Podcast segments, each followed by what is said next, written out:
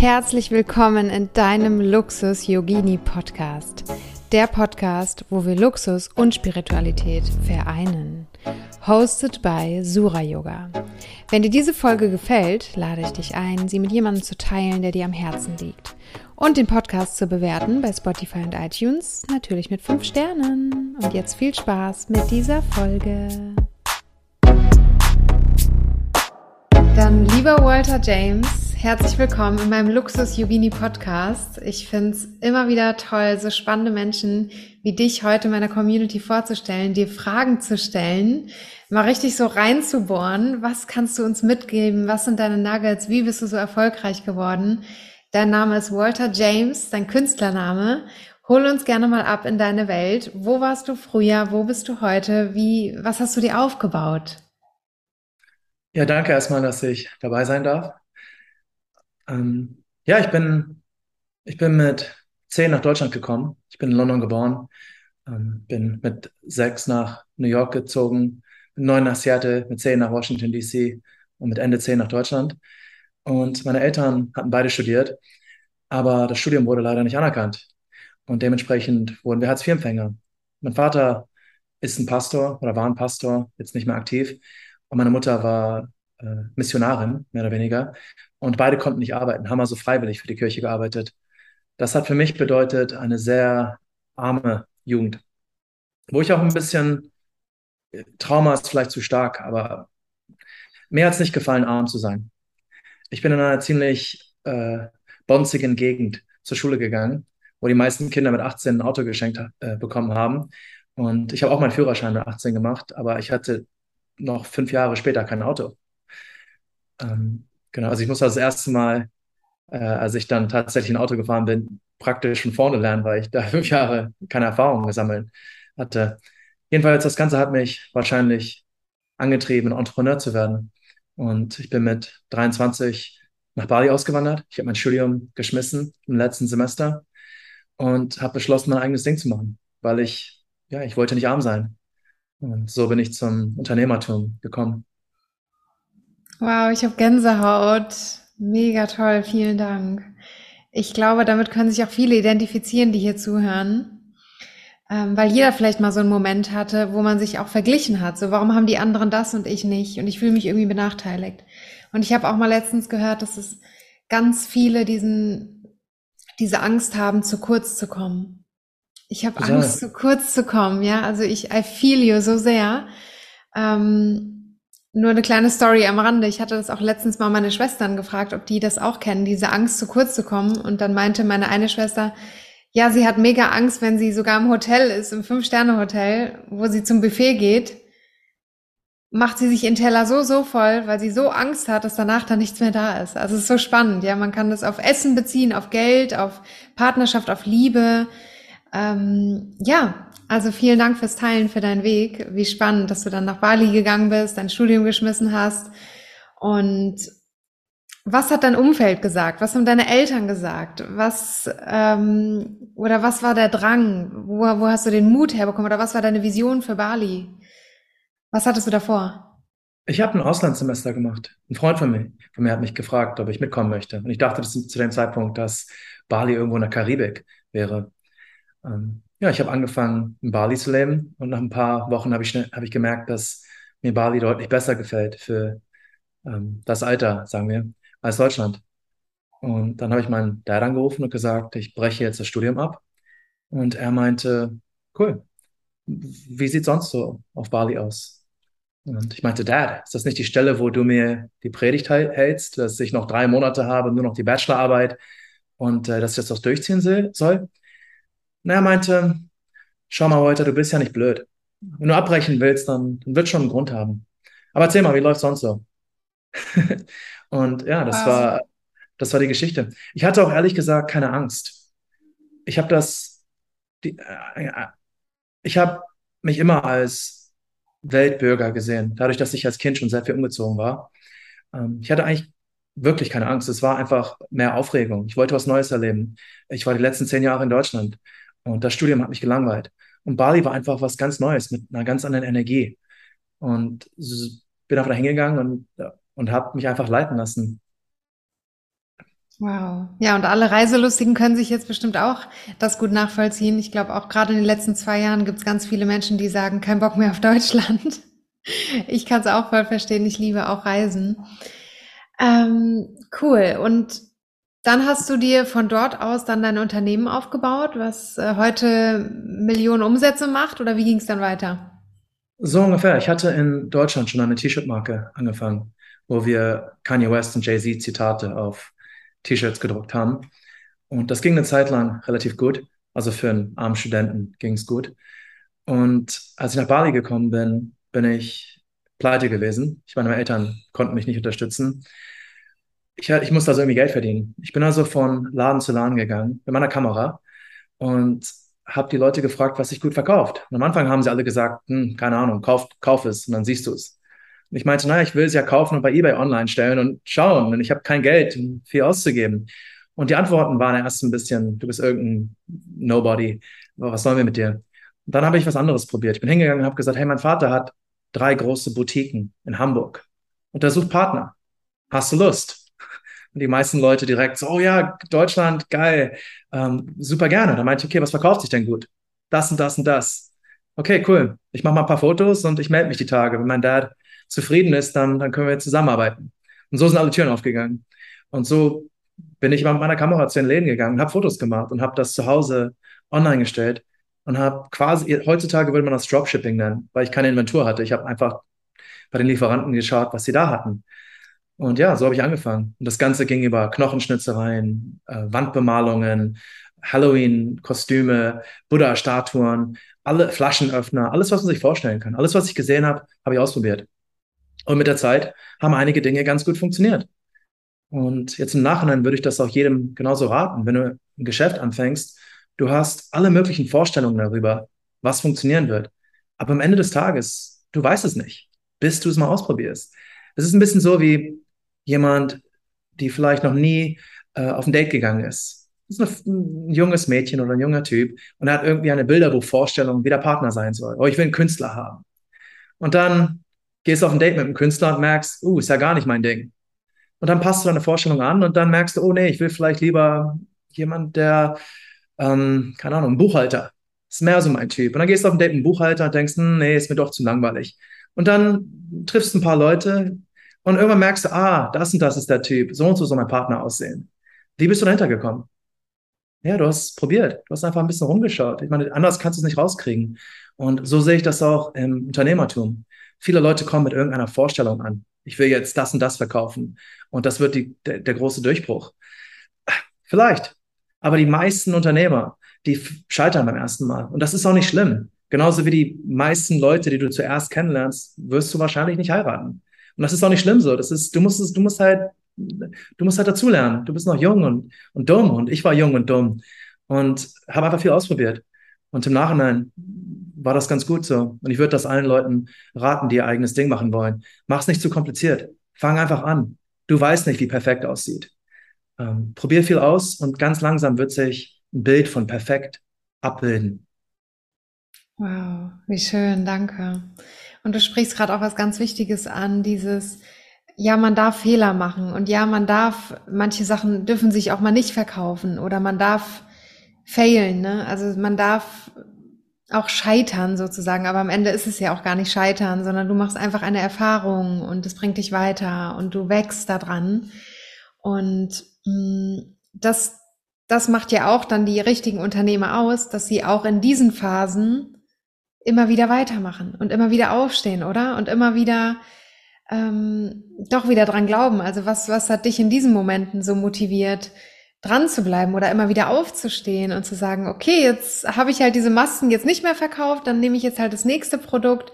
Also was hat dich motiviert, auch ähm, dran zu bleiben und, und wie hast du es geschafft, auch mit diesen Gefühlen umzugehen, die dann da bestimmt gekommen sind, so Existenzangst oder oh mein Gott, was ist, wenn das jetzt nicht gekauft wird, dann muss ich irgendwie zumachen oder so. Du hast ja schon öfters mal anscheinend das Erlebnis gehabt, ich, ich bin pleite, ich hab nix und wie, wie ist dieses Gefühl oder wie kann man damit umgehen? Weil so viele Menschen haben ja so Angst davor, deswegen hängen sie alle in den Jobs, denen ihr keinen Spaß machen hm. und trauen sich halt eben nicht sowas, trauen sich nicht Unternehmertum, trauen sich nicht, sich selbstständig zu machen. Was hast du für einen Tipp, da das da dran zu bleiben?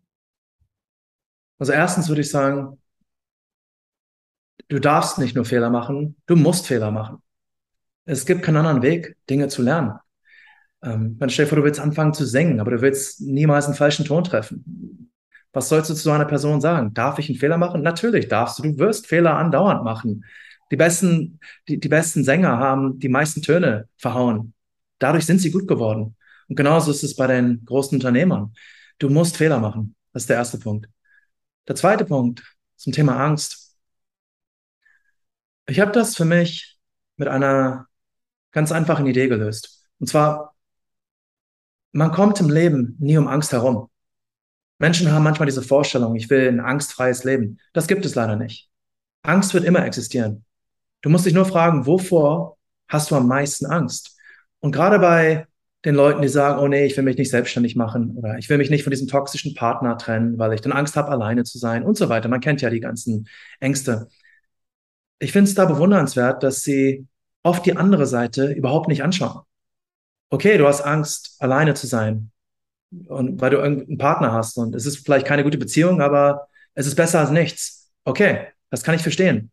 Aber was ist mit der Angst, alt zu sein, in deinem Sterbebett zu leben und zu denken, ich habe mein ganzes Leben verlebt mit einer Person, die ich eigentlich nicht leiden konnte, wo ich wusste, dass sie eigentlich nicht gut ist für mich. Oder mit der Angst, ich bin jetzt alt und ich wollte mich immer selbstständig machen. Ich wollte Kurzgeschichten für Kinder schreiben. Irgendwas. Meine Freunde haben gesagt, oh nee, damit wirst du kein Geld verdienen. Aber eigentlich steckte das in mir. Und ich hatte Lust dazu. Was ist mit der Angst? In deinem Sterbebett zu liegen und dich zu fragen, was wäre bloß daraus geworden? Hättest du es probiert? Findest du das nicht so schlimm? Ich finde, ich persönlich finde die Angst noch viel schlimmer. Und so lasse ich quasi eine größere Angst dagegen ankämpfen. Ich finde es viel schlimmer, nicht zu wissen, was passiert wäre, als in meinem sicheren Nest zu sitzen und mich nie etwas zu trauen, aus Angst heraus. Das ist nicht mal rational in meinen, äh, in meinen Augen. Genau. Also vom Angst kommst du nicht herum. Du musst dich nur entscheiden, welche Angst willst du haben. cool, das habe ich noch nie so gehört. Mega cool, danke. Und was ist mit Menschen, die jetzt sagen, ja, aber ich habe so eine Existenzangst und wenn ich diese 5000 Euro im Monat nicht mehr jede, jeden Monat habe von meinem Arbeitgeber, was mache ich dann? Oder wie gehe ich dann damit um? Ne? Also, weil diese Ängste kommen ja auch irgendwo her. So, dass man dann denkt, oh Gott, wenn ich kein Geld habe, bin ich nichts wert oder dann kann ich nicht überleben, meine Miete nicht bezahlen. Äh, ich würde Sie fragen, ob Sie in Simbabwe leben. Wenn du irgendwo in den Slums lebst und du hast einen sicheren Job, ja, okay, dann landest du vielleicht auf der Straße und musst vielleicht dein Essen stehlen. Wenn du in Europa wohnst, in Deutschland oder irgendwie sowas und du hast ein bisschen was zur Seite gelegt oder du könntest einfach kurzzeitig Sozialhilfeempfänger werden, was kannst du denn verlieren? Weil ich war mein, ich war bis 25 in einer Sozialhilfeempfängerfamilie. Ich habe auch überlebt.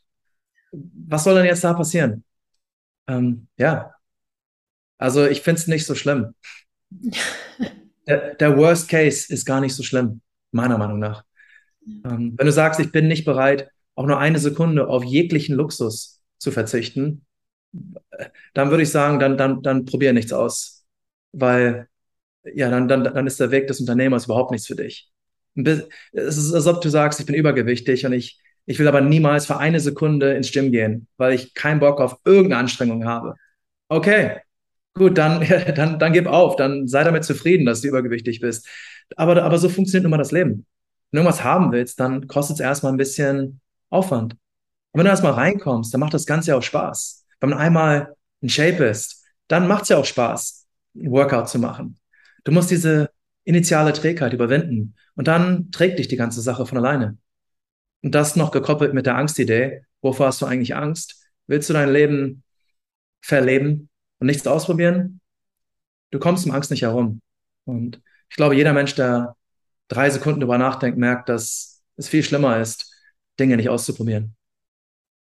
Danke. Mega schön. Ähm, okay, und dann lass uns jetzt über dein Unternehmen sprechen oder vielleicht auch die Unternehmen. Was hast du dir denn aufgebaut? Welche Umsätze hast du erreicht? Welches Leben lebst du heute? Ähm, ich habe mehrere Online-Brands erfolgreich aufgebaut und noch viel mehr nicht erfolgreich aufgebaut. Ich habe, äh, bevor ich meine Schmuckmarke gegründet habe, mehrere andere Schmuckmarken probiert. Die sind alle gescheitert. Ich habe super viele Mini-Brands auf Bali aufgemacht. Die sind alle gescheitert. Ich hatte eine Taschenmarke, war kurzzeitig sehr gut. Ähm, hat ein paar Millionen äh, Euro in einem einzigen Sommer generiert. Ist im nächsten Sommer gestorben. Aber das ist die Natur der Dinge. Ähm, einige Brands funktionieren nach wie vor sehr gut. Und ja, zum Umsatz, wir, mein Team und ich, wir werden dieses Jahr wahrscheinlich die Lifetime 100 Millionen knacken. Also, Wow, ja, Glückwunsch. danke. Aber es liegt, es gibt mir ehrlich gesagt nicht mehr so viel. Früher hätte ich gedacht, wenn ich das habe, dann schaue ich jeden Morgen in den Spiegel und äh, ja, aber ich, es gibt mir nicht mehr so viel. Ich habe mich an einen, ich habe genug, um gut zu leben. Ich habe mich um meine Eltern gekümmert.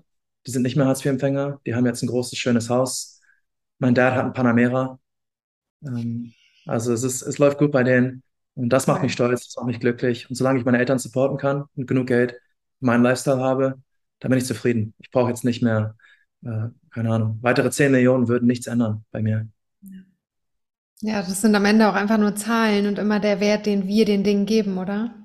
Genau. Also ich habe diese Regel, wenn, wenn ich eine bestimmte Summe mehr auf dem Konto hätte, aber am Ende meines Lebens merken würde, ich hatte diese Summe eigentlich gar nicht, aber es hätte keinen Unterschied gemacht, dann brauchst du es nicht.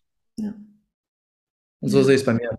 Ich könnte noch eine Milliarde haben, es würde sich buchstäblich nichts ändern. Ja. Von daher, wozu dem in meiner Situation noch hinterherjagen? Hm.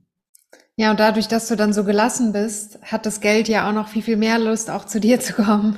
Weißt du, so dass du nicht in dieser Angst bist und im Festhalten und oh mein Gott, jetzt noch mehr machen, noch mehr machen, auch so dieses Gierige dann, ne? Dass du es dann auf einmal Klar. so überswitcht. Ist ja auch bei manchen Unternehmern so, oder? Die können noch so viele Millionen gemacht haben, aber sind so in der Angst und, und du wirkst auf mich so gelassen und entspannt. Wie machst du das?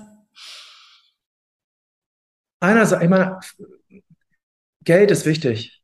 Leute, die sagen, Geld ist überhaupt nicht wichtig, da denke ich mir nur, du hattest wahrscheinlich nie viel Geld. Also es ist schon angenehm, viel Geld zu haben. Es ist aber nicht das Wichtigste.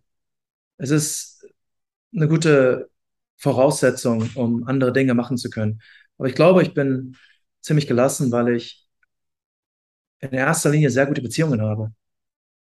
Ich habe unglaublich gute Beziehungen zu meinen Eltern. Das würde ich für kein Geld der Welt eintauschen.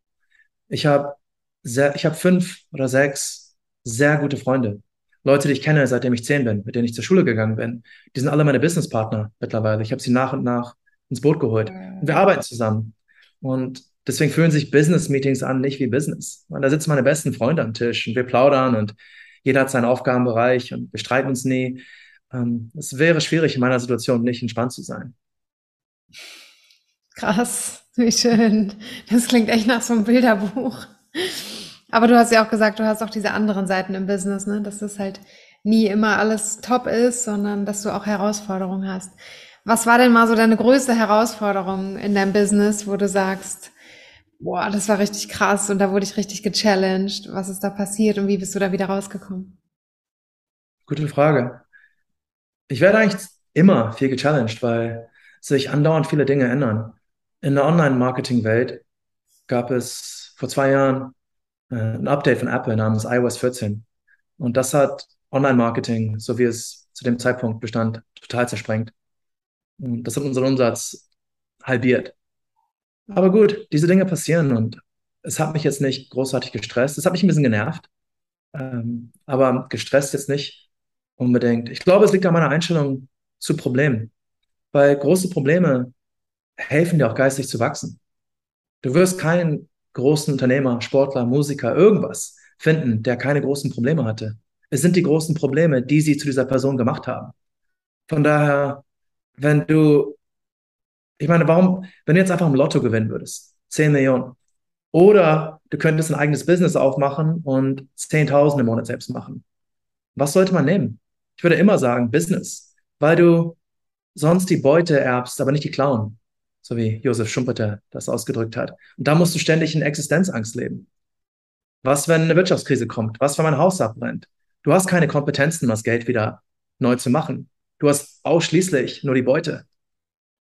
Deshalb Du willst dir Kompetenzen aneignen. Je mehr Kompetenzen du dir aneignest, umso leichter wird es sein, Geld zu machen. Und da musst du auch nie um deinen Luxus Sorgen machen, weil sollte alles verschwinden, sollte der dritte Weltkrieg ausbrechen und wir fangen alle von vorne an, wer wird schnell wieder reich werden? Na, die Leute, die Kompetenzen haben. Deswegen würde ich immer, Geld, äh, immer Wert auf die Kompetenzen legen. Das ist auch vielleicht ein Tipp für Leute, die sich überlegen, selbstständig zu machen.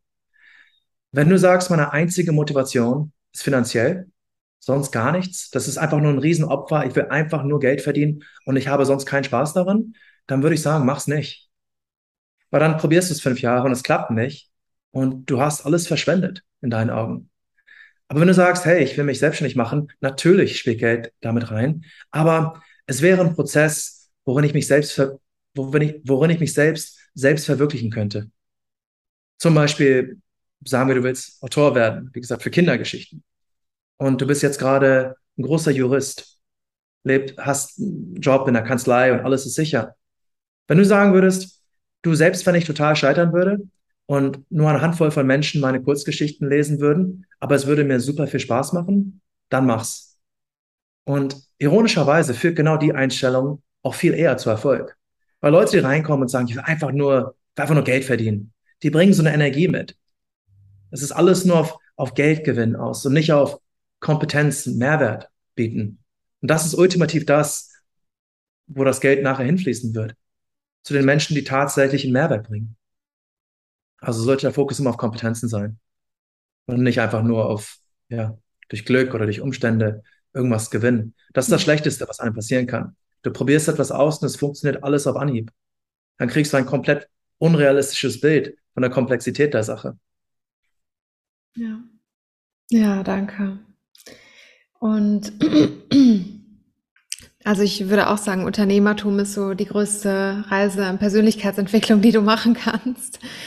Ähm, Sehe ich genau, gerade heutzutage. Es gibt nicht mehr so viele Reise des Helden, die man, die man, die man angehen kann. meine, früher wurde man anders gechallenged, aber gut, früher gab es auch ganz andere Schwierigkeiten. Aber trotzdem, ich glaube, genau das, der Weg des Unternehmers, es ist eine Reise des Helden, die jeder antreten kann. Und es macht doch Spaß. Und so solltest du das Ganze auch betrachten. Als Möglichkeit und nicht als Opfer. Ja, genau. Ähm, aber was ist mit Menschen, weil du kennst dich ja auch ein bisschen aus mit Persönlichkeitsentwicklung und Glaubenssätzen, was ist mit Menschen, die jetzt wirklich ähm, so negative Glaubenssätze über Geld haben? Und du sagst ja auch, dass du da auch herkommst, so wirklich dieses Existenzangst und wir haben nicht genug und ich komme vielleicht zu kurz. Äh, was können diese Menschen jetzt konkret tun, dass sie wirklich sagen, wow, das überwältigt mich so sehr, diese Angst. Ich habe so Angst, kein Geld zu haben. Also was ist Geld für dich und was ist zu welchen Leuten fließt es und zu welchen eben nicht? Und warum ist das so? Also können auch diese Glaubenssätze uns davon abhalten, dass das Geld zu uns kommt? Weil es gibt ja auch Menschen, die dienen, die sind Yogalehrer, die machen tolle Sachen, aber das Geld fließt nicht zu ihnen. Die Kunden, warum nicht? Ich glaube, das hat nichts mit Glaubenssätzen zu tun. Nicht, nicht nichts. Ich würde sagen, es kommt darauf an, wie sich die Glaubenssätze manifestieren. Ein Beispiel dazu. Stell dir vor, jemand geht jeden Tag in irgendeinen Teich und angelt. Metapher.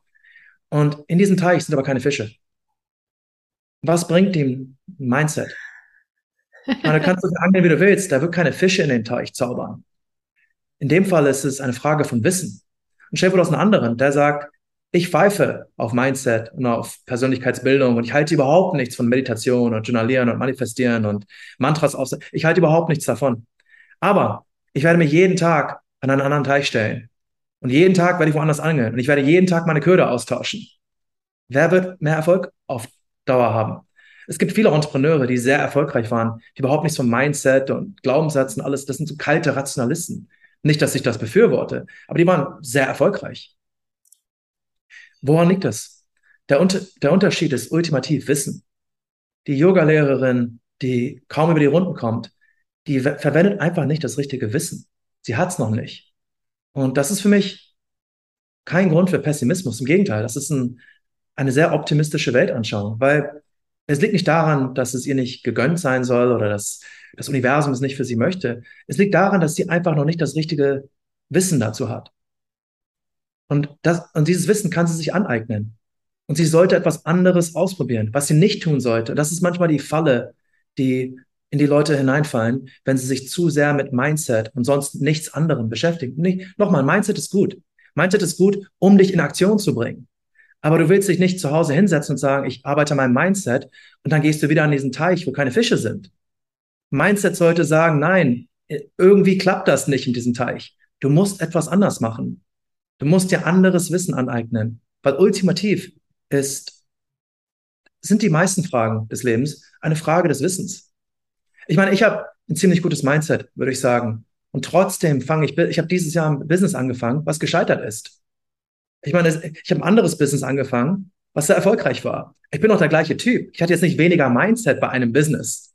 Also zu sagen, es liegt an einem Mindset, hier schneidet sich die Logik ein bisschen. Es hat, also das Mindset ist natürlich wichtig, aber es ist hauptsächlich, was machst du mit deiner Zeit? Und wenn du eine Yoga-Lehrerin bist und es läuft einfach nicht bei dir, dann solltest du nicht noch mehr von dem Gleichen mit mehr Mindset probieren. Es hat anscheinend nicht funktioniert. Du bist dieser Typ, der mit noch mehr Willen an denselben Teich geht, wo keine Fische sind und versuchst da einen Fisch rauszuziehen. Von daher konzentriere dich auf Wissen und probier Dinge aus. Und der richtige Weg, der ist da. Du musst ihn nur finden. Und Leute, die in irgendeiner, in irgendeiner Hinsicht besser sind als du, der fundamentale Unterschied ist Wissen. Der Unterschied zwischen mir jetzt und meinem Ich vor zehn Jahren ist, ich weiß viel mehr als diese Person. Das ist der einzige fundamentale Unterschied. Und diesen Punkt, den sollten sich einige Leute ja bewusster machen. Wow, I feel it. Dankeschön. Und das öffnet ja auch wieder so den Raum. So, es ist eine Möglichkeit da. Es, das Leben meint's gut mit dir. Und wenn es an einem Punkt stagniert, dann darfst du dich halt öffnen für neue Möglichkeiten. Von welchem Wissen sprichst du denn hier eigentlich? Ich spreche sehr allgemein über Wissen. Also es ist eigentlich egal, was du im Leben willst. Wenn es kein Gesetz der Physik gibt, was es verbietet, dann kannst du prinzipiell alles haben. Also kannst nicht schneller als Licht irgendwo hinreisen, soweit wir jetzt gerade wissen. Warum? Weil Lichtgeschwindigkeit eine physikalische Barriere ist. Du kannst nicht in den Himmel hineinschweben. Warum? Weil Schwerkraft real ist. Aber du kannst ein Flugzeug bauen. Du kannst, du kannst in einen Hubschrauber steigen. Und egal, was du willst, wenn jemand sagt, ist es möglich? Naja, gibt es ein Gesetz der Physik, was es verbietet? Und wenn die Antwort Nein lautet, dann ist es ultimativ eine Frage des Wissens. Und ich finde das persönlich eine sehr, sehr optimistische Einstellung. Weil wenn bei mir etwas im Business nicht funktioniert, dann frage ich mich, was kann ich anders machen? Weil meine Vermutung darüber, wie es funktionieren sollte, geht offensichtlich nicht auf. Es ist, es ist eine Frage des Wissens. Und das, wie gesagt, das hilft mir. Ich, ich bin mit der Meinung, wenn man das verinnerlicht, dass es allen Menschen helfen würde. Es ist eine gute Art, Probleme zu betrachten, weil es nicht damit zu tun hat, dass irgendjemand es dir nicht gönnt. Ja, total. Oder dass man ein schlechtes Karma hat oder ein schlechter Mensch ist Karma. oder was die Leute sich dann auch immer erzählen, ja, oder die Kunden haben jetzt gerade kein Geld und nee. Ja, so genau. ist auch immer das, was ist meine Überzeugung, das zeigt sich ja auch im Außen. Und genau. das hast du jetzt so schön gesagt, hey, es gibt das Wissen, es gibt Coaches, es gibt Online-Kurse, es gibt Experten, ja. Also du hast bestimmt auch nicht alles alleine gemacht, sondern du hast dir auch immer wieder auch Experten geholt, Coaches und Hilfe geholt, oder? Und Bücher Meine, gelesen und dich weiterentwickelt. Ah, äh, wie man sich das Wissen aneignet, ist, ist kann jeder für sich selbst entscheiden. Ähm, ich finde Coaches natürlich sehr sinnvoll. Du holst die Leute, die in irgendeinem Bereich mehr Wissen haben als du. Und mit diesem Wissen handelst du anders. Ähm, es ist nur wichtig, wie gesagt, gerade in der Persönlichkeitsbildungsszene hängen sich viele Leute an, an, an Mindset und manifestieren und sowas auf. Und das ist alles gut. Insofern es dich dazu bringt, dir neues Wissen anzueignen. Aber die Gefahr ist natürlich, dass du zu Hause sitzt und dir irgendwelche Zettel auf deinen Kühlschrank legst, dass du nächsten Monat die 5000 Umsatzmarke knacken möchtest und jeden Morgen irgendwie eine Stunde darüber journalierst. Bringt das was? Nochmal, wenn es in irgendeiner Weise sich in einer anderen Handlung manifestiert. Wenn nicht, dann fragwürdig. Gute, guter Punkt. Jetzt sind wir beim Thema Manifestieren. Was ist das für dich? Oder was denkst du, wieso klappt es bei manchen Menschen nicht? Was ist für dich Manifestieren? Also für mich, Manifestieren für mich ist auch wieder eine Frage des Wissens. Weil wenn jemand nicht an Manifestation glaubt, aber das richtige Wissen hat, dann wird es trotzdem funktionieren. Wenn Elon Musk sagen würde, ich glaube nicht an Manifestation, wie würdest du das erklären? Das ist ein erfolgreichster Unternehmer der Welt. Ich glaube nicht, dass er ein Typ ist, der morgens irgendwie meditiert und Mantras aufsagt.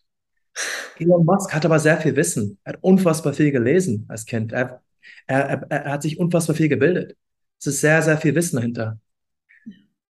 Deswegen, Manifestation ist gut, aber du solltest auch selbst deine Füße in die Hand nehmen und etwas unternehmen. Und wenn man Bücher über Manifestation liest oder sich generell mit diesem Thema beschäftigt, ist es alles gut, aber du musst auch die tatsächliche Arbeit nachher tun.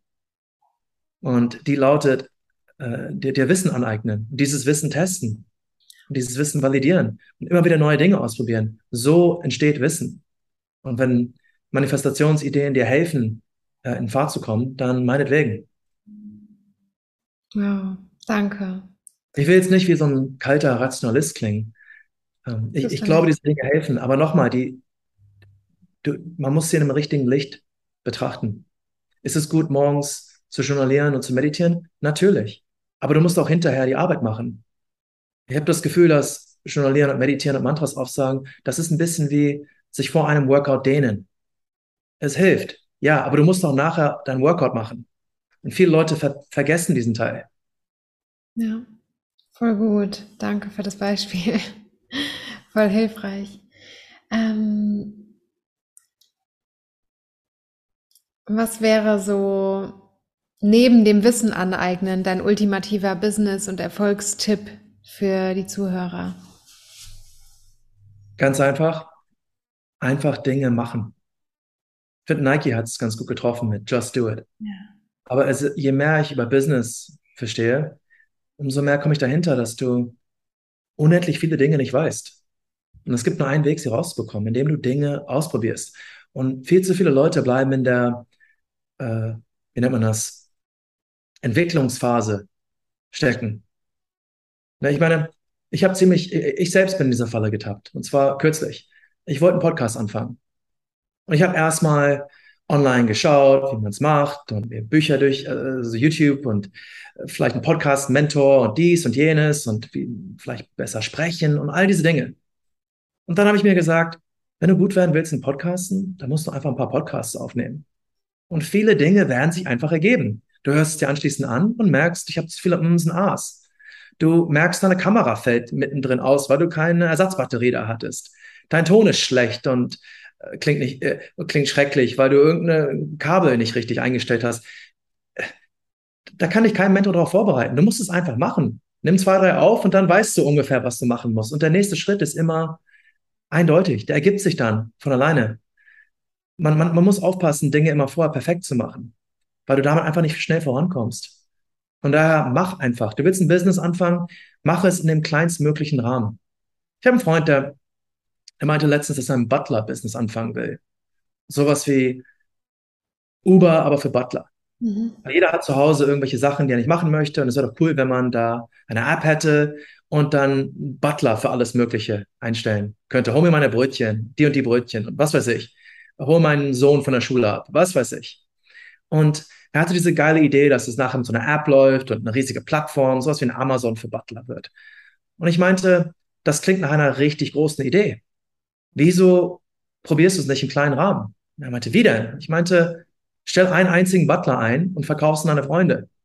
Ja, aber das ist schwierig. Ja, aber all die Probleme, die du da haben wirst, wirst du im Großen noch viel krasser haben. Wenn du nicht mal einen Butler finden, einen einzigen Butler für deine Freunde finden kannst und deine eigenen Freunde diesen Butler nicht nutzen wollen, weil, weil der Service nicht gut ist, vergiss eine riesige App und vergiss Deutschland und Amazon. Ja, hm, hm, so eben. Es klingt immer so sexy, ich will ein Riesenunternehmen haben, aber wenn es zur harten Arbeit kommt, da haben Leute keine Lust drauf. Und deswegen mein Tipp an Leute, egal was du machen willst, fange es in dem kleinstmöglichen Rahmen an. Es ist wirklich egal, was du willst, was du machen willst. Ob es eine Dienstleistung, ob es ein Produkt ist, mache es in dem kleinstmöglichen Rahmen. Und wenn du sagst, nee, da habe ich keine Lust zu, dann schreib dir die Idee aus dem Kopf, weil du wirst es nicht machen. Ja, mega toll. Danke für den Tipp. Voll schön. Ja. Ähm, wie sieht denn so dein Arbeitsalltag aus mit, mit so einem großen Unternehmen, was so viel Umsatz macht? Hast du Zeit für dich? Hast du, also hast du für dich so ganz klare innere Versprechen, wo du sagst, ich, ich sorge mich für Entspannung, ich mache Meditation oder bist du so ein Hustler, also so siehst du jetzt nicht aus, ne? So ein Hustler von sechs bis zehn Uhr abends, sitzt du irgendwo in einem Office und bist nicht an der frischen Luft, mach keinen Sport oder so. Weil diese Menschen, weil das wird ja oft gesagt, ne? So wenn du erfolgreich sein willst, musst du hasseln und dich richtig anstrengen und alles muss perfekt sein und so. Wie, wie ist das für dich? Wie ist dein Alltag so? Dass du da auch ja. du bleibst und entspannt bleibst. Also mit Entspannung habe ich eigentlich kein Problem. Ich bin relativ entspannt. Ich stehe meistens um halb sieben, sieben auf, immer ohne Wecker. Ich bin prinzipiell gegen Wetter, gegen Wecker, aber das ist eine andere Geschichte. Und dann meistens verbringe ich die ersten vier bis fünf Stunden mit Deep Work. Und bei mir bedeutet das jetzt gerade Lesen und Schreiben.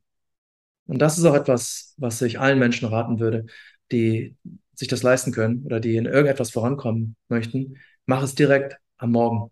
Und wenn du sagst, ich habe acht Stunden, 40 äh, Stunden die Woche Job äh, und ich will irgendwas nehmen, mach's am Morgen, direkt als erstes. Steh früher auf und mach's da. Warum? Weil am Ende des Tages alles immer zu kurz kommt.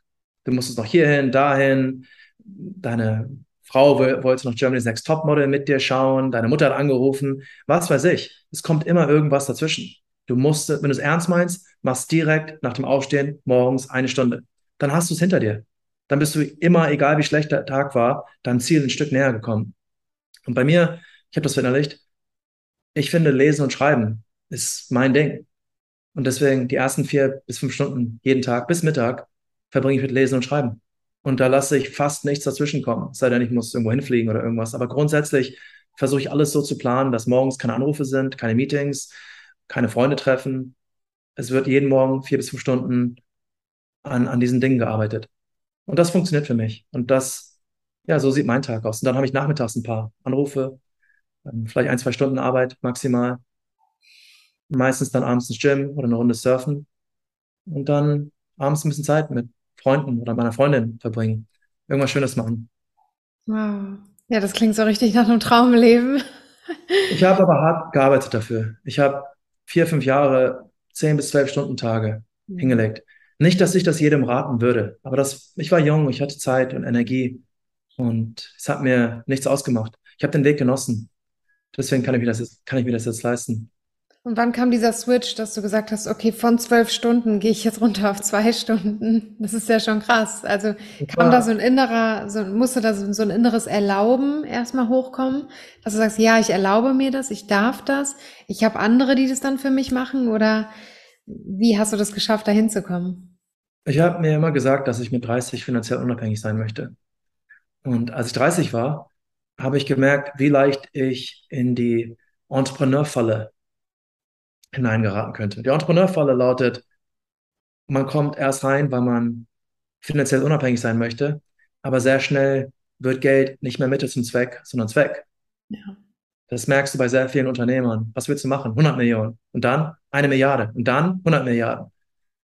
Okay, wenn du jetzt eine Trillion hättest, was würdest du dann machen? Das Geld investieren. Was ist das ultimative Ziel? Stell dir vor, Geld würde keine Rolle spielen. Was würdest du dann machen? Keine Ahnung. Ja, das wäre doch mal eine Frage, wo, worüber du nachdenken solltest. Das ist die Entrepreneurfalle, wo viele Leute reinfallen. Ich habe mir gesagt, wenn ich 30 bin, würde ich gerne finanziell unabhängig sein und da mein eigenes Ding machen. Und als ich 30 war, habe ich ziemlich konstant gesagt, so, ich bin jetzt finanziell unabhängig, ich müsste streng genommen nicht mehr arbeiten, ähm, mach was eigenes. Und dann hat eine kleine Midlife-Crisis angefangen, weil ich es noch viel schwieriger finde, herauszufinden, was eigentlich authentisch für einen ist, als ein Business aufzuziehen.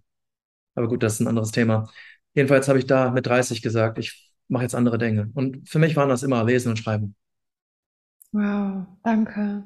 Und was schreibst du denn Schönes? Also gibt es irgendwann ein Buch von dir? Ist da was in Planung? Oder was liest du und schreibst du?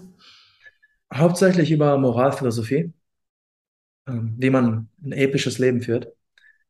Ähm, da habe ich viele Ideen. Ich finde, Philosophie hat manchmal einen schlechten Ruf, als was Langweiliges, womit sich alte Menschen beschäftigen. Aber für mich ist Philosophie was sehr Reales.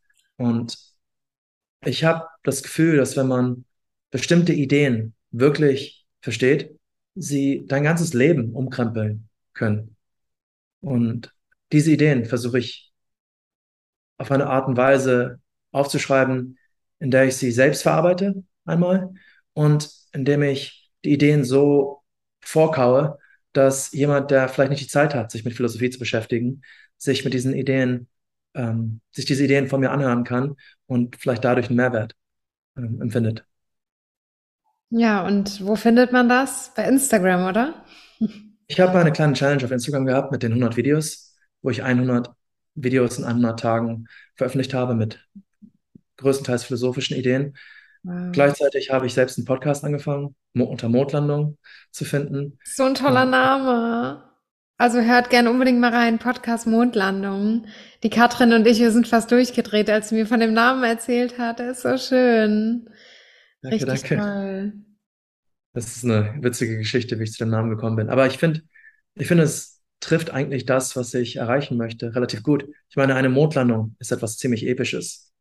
Und ein episches Leben führen ist in meinen Augen quasi das gleiche wie eine Mondlandung hinbekommen.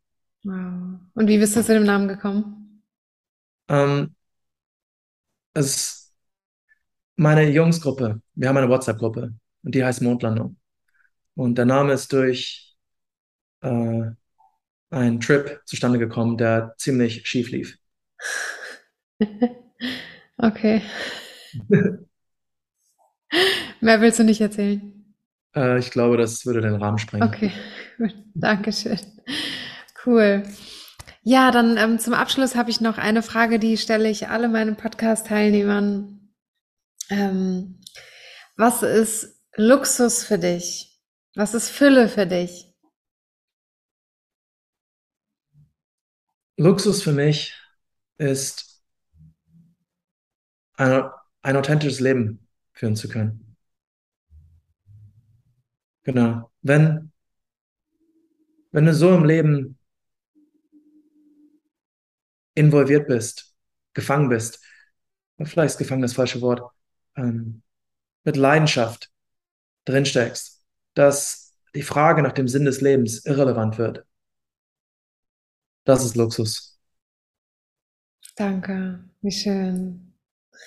Hast du, ähm, ja, nochmal zur Frage Authentizität, wo wir jetzt schon dabei sind. Wann ist man das? Wie wird man das? Oder erinnert man sich wieder dran, wenn man wirklich ist? Hm, was ist für dich Authentizität und wie kommt man dahin? Ich habe ziemlich viel über Authentizität nachgedacht. Und ein Problem, was die Persönlichkeitsbildungsindustrie hat, meine ich, ist, dass viele Begriffe sehr schwammig gehalten werden. Man muss sich selbst finden und dies und jenes. Und keiner weiß genau, was damit gemeint ist. Und wenn du Leute festnageln willst, dann gibt es weitere abstrakte Ideen.